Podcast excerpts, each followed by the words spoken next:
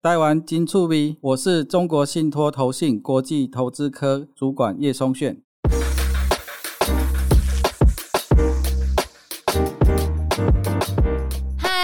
好，我是秋恒。哎，很多朋友看到我是来自越南，都会问我关于越南投资的事情，包含房地产啊、股票啊等等。那投资毕竟是一个很专业的事情，我也不敢乱给大家建议。但我自己的经验呢，是五年前我本来看我家乡的一块土地，那个时候没有买，但是现在已经涨了三倍了。所以啊、很多台湾朋友对于越南的房地产还有股票都是非常有兴趣的，也是这几年开始变得十分热络。国民开户数呢暴增，主要都是因为经济发展开始起飞，所以带动各方面的发展。今天非常特别邀请到中国信托投信国际投资科主管叶松炫先生来我们的节目，跟大家介绍这一颗东协最耀眼的经济明星——我的国家。Hello，先哥。大家好，我是叶松炫。大家都叫我炫哥，炫哥是不是刚从越南回来？十一月底，然后九月也刚去过一次。哇，所以这次到越南之后，觉得越南怎么样？其实我们主要中国信托的越南机会基金啊，已经募集成立两年哈。那因为疫情的关系，嗯。一直都没有过去越南，哈，所以一旦解封之后，其实我们本来就是常态性要过去越南看看。九月份主要待的地点在胡志明市，十一月呢主要是在河内，好，那我们去考察各个情况，哈，因为整个越南的股市大家都有高度的期待，哈，那大家其实会想要知道，就是说东协那么多国家，好，那为什么挑越南，对不对？对，整个东协其实有十个国家哦，不一一细数，哈，那其实。是，如果就人均所得来讲的话，哈，越南的人均所得其实跑得非常快，哈。等一下，我用一个列举式的，大家就知道，因为越南人口多啦，是你把 GDP 除以将近一亿人啊，它数字会变很小。但是如果就整体而言的话，其实我们预估哈，今年年底它有可能就会排上第三名哦。哇，啊，第一名可能还会是新加坡，但是新加坡哈，其实它人口小，好，所以越南往上主要的机会其实很大哈。那我大概刚说举例啦，我问一下邱恒啊，你有学到那个中国大陆的改革开放吗？有听过这个名词吗？有听过，哦，就大陆的邓小平南巡，然后改革开放，整个中国经济就开了嘛。嗯。那越南其实也有这个动作哦，对，我们也是有这个改革，嗯、就是开放的时间，好像叫革新，对不对？对，主要哈是因为啊，一九八八年越南制定了呃外国人投资法，其实这个法律所有人都知道，就是开始要引进外资，嗯，一般会被认为就是改革开放的起点。好，那一开始跑最快的就是台湾，台湾其实在刚开放的那几年，其实是越南的第一大外资。我相信台湾有一个字协叫保。宝成工业是哦，在越南其实很有名。那到了我们说一九八八年制定这个外国人投资法哦，到一九九二年啊，整个台湾占越南的外资大概将近四成，非常高啊哈。嗯。可是慢慢的、慢慢的在转变，那日韩的外资就进来，这跟越南开始跟一些外国签订了自由贸易协定。我们知道 FTA 可以帮助一个国家的经济跳起来。那我记得是一九九四年，美国对越南的禁运解除。好，应该是克林顿总统亲自签署的法案了哈，因为越战结束之后啊，美国的一贯伎俩就封锁你嘛，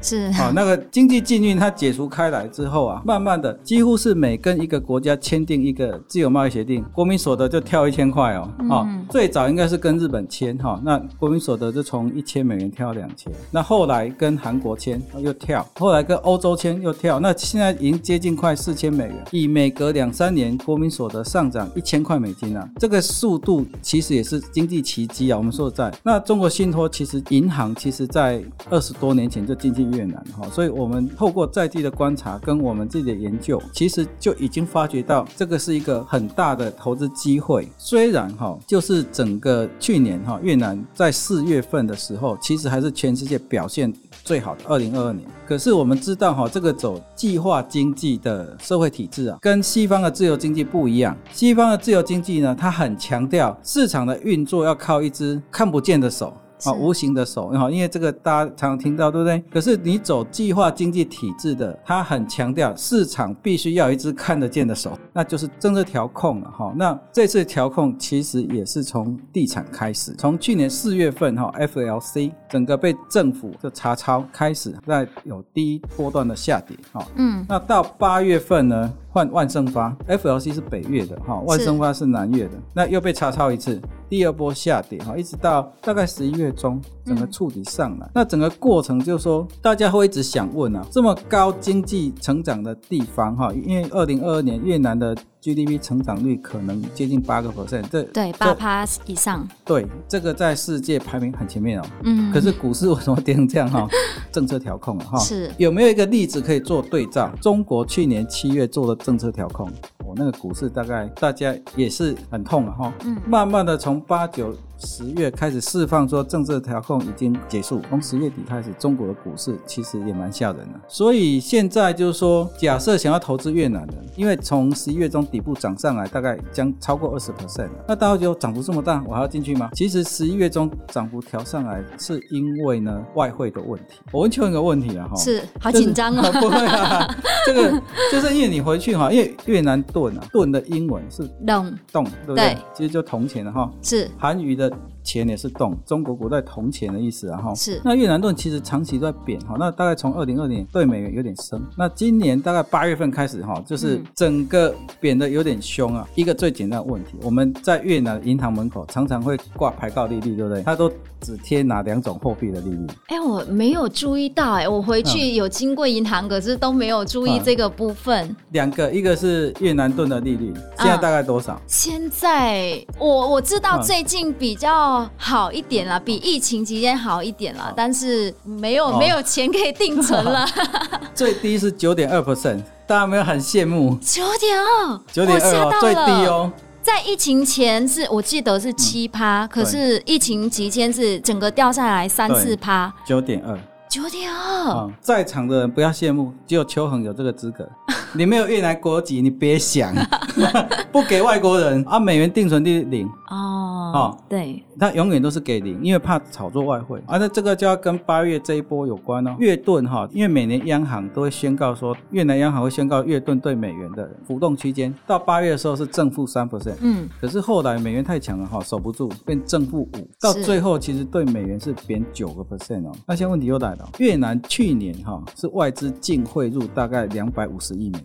就净汇入为什么会贬值呢？这个答案我想问邱恒，想很久了，就只有你、啊、这个你才知道。你看嘛，外国人把钱汇进去，结果越盾还贬值，这怎么可能呢？宪哥，你直接回答吧。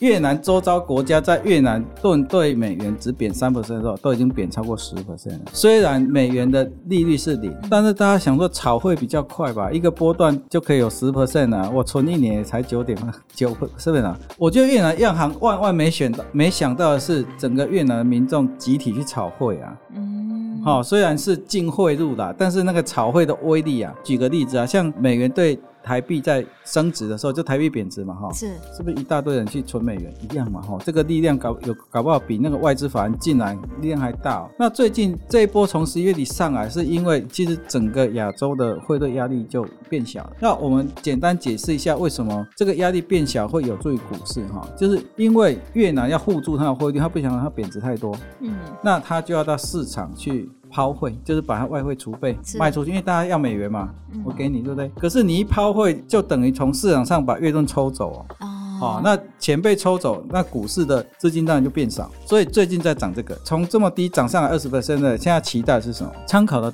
对象就是我们刚刚提到的中国，因为从去年四月份跌下来，主因就是因为政策调控。那你现在进来了，就是要期待它政策解放，管制这个的法规叫六十五号令。哈，越南的法令很特别，哈，跟台湾什么什么法第几款第几项不太一样，它都是按照号码来，对不对？六十五号令这个是堵住所有地。产再融资，大家知道哈，地产股是一个高杠杆的行业。嗯，你如果禁止他借钱，他真的没办法营运哦。全世界都一样，所以中国去年也是禁止房地产去借钱哦，所以整个房地产崩的跟什么一样。去年十月份，中国对整个地产再融资现象整个解放掉，现在进来越南除了。它的价位低，大概一千点附近，最高到一千五。那进来的话，你期待就是对地产的政策解封。那政策解封之后，市场其实会有很积极正向的反应，然后这个就是也跟有投资越南的人一个稍微交代一下。那另外很多人呢，哈，问我就说越南房子涨得好快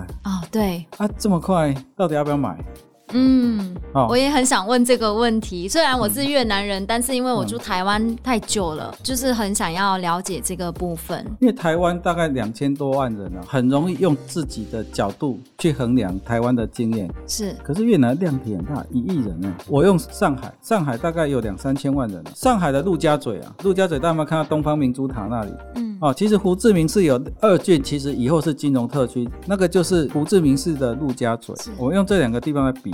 当年上海陆家嘴还没开始开发的时候啊，有一个社区，台湾人应该很熟，叫汤臣一品。汤臣一品刚开始开卖，然后一户大概是一千万人民币。在二零零五年的时候，他觉得疯了，因为四周都是草，哎，嗯，什么都没有哦。啊，媒体慢慢慢慢，后来降到一户大概八百万人民币。大家现在猜猜看，二零二二年了哈，二零二二年我大概大概十月份有问过一次了哈。二零二二年是不是十七年过后了？这是个旧房子哦，当年一户八百万人民币的，现在一户超过一亿人民币。嗯太夸张了吧！旧房子当时八百万就是天价了。对啊，那现在胡志明市的二郡呢？哈，我们九月份有去看过，因为建商名字不好提。但是呢，你只要去那边，唯一建案就跟当时汤臣一品的位置也很像，开价也很像。哦，一平大概是台币一百六十万，四周全部都是草哦，什么都没有。可是大家想想看呢、啊，将来它金融特区盖起来，那我再讲一个例子，就是说。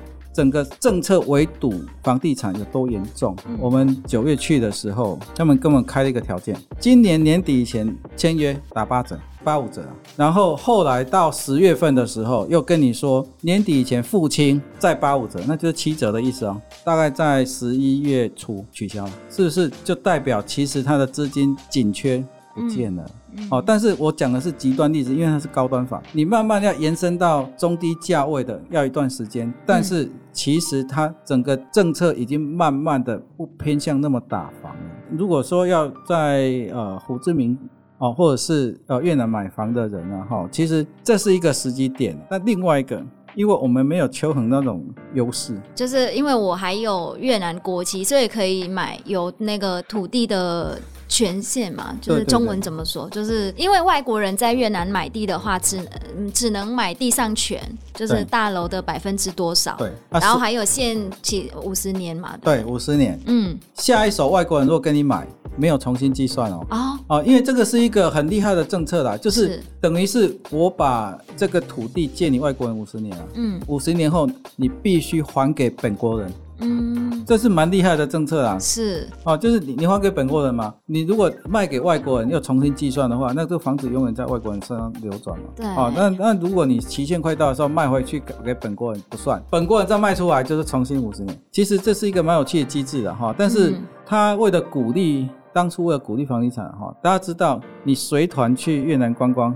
一样可以买房哦，因为它它的合法购物资格就是你合法入境就可以买，所以很多人趁趁着去跟团的时候就顺便买房子啊。以前也是蛮常听到的，所以这个是简单就是越南股市的概况了哈。嗯，那另外我想谈一下哈，最近大家有没有发现苹果供应链啊在往越南移？嗯，有，我有听说。有吗？嗯，那它为什么只移到北越不移到南越呢？那我们想想看，这是不是因为北部离中国比较近？因为你供应链移转没那么快，嗯，中国的广东是全球最大的零组件生产基地，那你北越河内其实离广东广西很近啊，是运过来就可以了。所以慢慢的哈，越南的得天独厚，它的优势就是第一个，它国民所的已经上来了哈，基础设施只会越做越好。嗯、那第二个呢，就是供应链为什么慢慢进去哈？最近还有一个。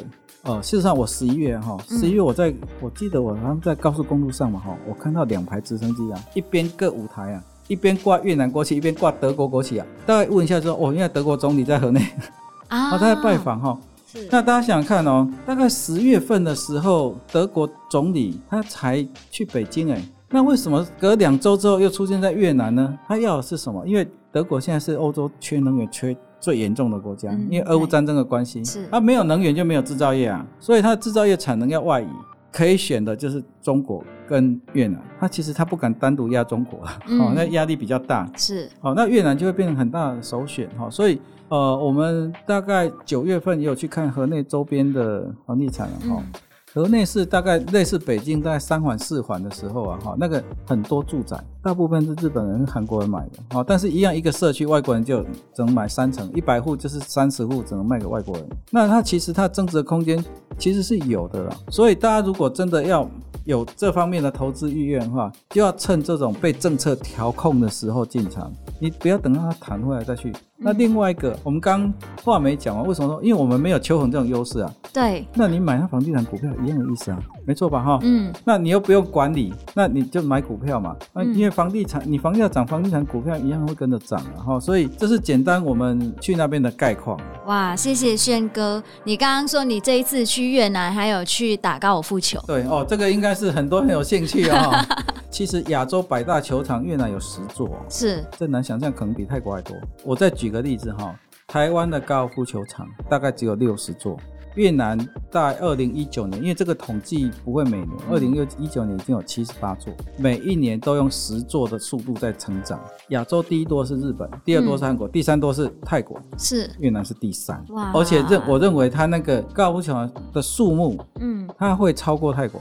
你从日韩台湾去越南比去泰国近嘛？越南的球场维护得非常好，是因为主要是很多是韩国人经营的。哦、嗯，韩国人对于球场非常挑剔，因为有去韩国打过球都知道，那个球道铺的跟地毯一样，那个要花很多心去维护哈。嗯，那另外一个越南的球场，它是用度假村的方式在经营，它不是只有去打球。台湾去越南打球的人其实非常多，那只会越来越多。这个东西背后代表的。投资意义是什么？是打高尔夫球，在欧美啊，它是国民运动。嗯、可是到亚洲来，它不是。对，它算是一个奢侈嗯运动吗？还是怎么说？还奢侈运动没错，蛮贵的。是，那你有一定的经济实力，一个国家才容纳得了这么多的球场吗？嗯，我们刚刚说台湾的高尔夫球场大概六十座啊，那近十年内没有新的嘞，就是你你的经济成长已经没那么高了啦。嗯啊，那另外一个大家也往外去打球哈。那在越南打球哈，我以那个 FLC 啊，FLC 的球场跟大家讲一下。如果你没有 member 啊哈，就是没有球证，一个人是一百二十块美元。这个跟台湾比，大概跟中等球场差不多。可是问题是它的品质应该在台湾排得上是高级球场哦，所以 CP 值很高。是。然后有很多人问了哈，那场地费大概多少？大概是这小费哈，大概基本大概就是五十万越盾啊，然后就一张。嗯。其实这个也不是不算太高啊哈，我第一次带人家去啊哈，就都没有问清楚哈。是，然后有有人哈，就是好多人都一次拿一百块美金，你知道吗？破坏行情，知道吗？三千多块，大家都不知道行情啊哈。但是我觉得在越南其实度假哈，那我们北越讲完了，其实岘港啊，哦，秀红有去岘港吗？有，我去了好几次。棒的地方，对，旅游胜地啊哈。嗯，因为我觉得那海岸线，台湾大概只有垦丁找得到吧。可是越南这这一种应该我研究过，大概五六百公里哦，从岘港一路往南到芽庄，那整段都是肯定弄海岸线哦，所以它的观光资源也是很棒哈。所以大家最近有没有看听广播或看电视啊？有没有听到过年到越南？有没有？嗯，有有有有那个呃，嗯、我看到电视那个节目有没有？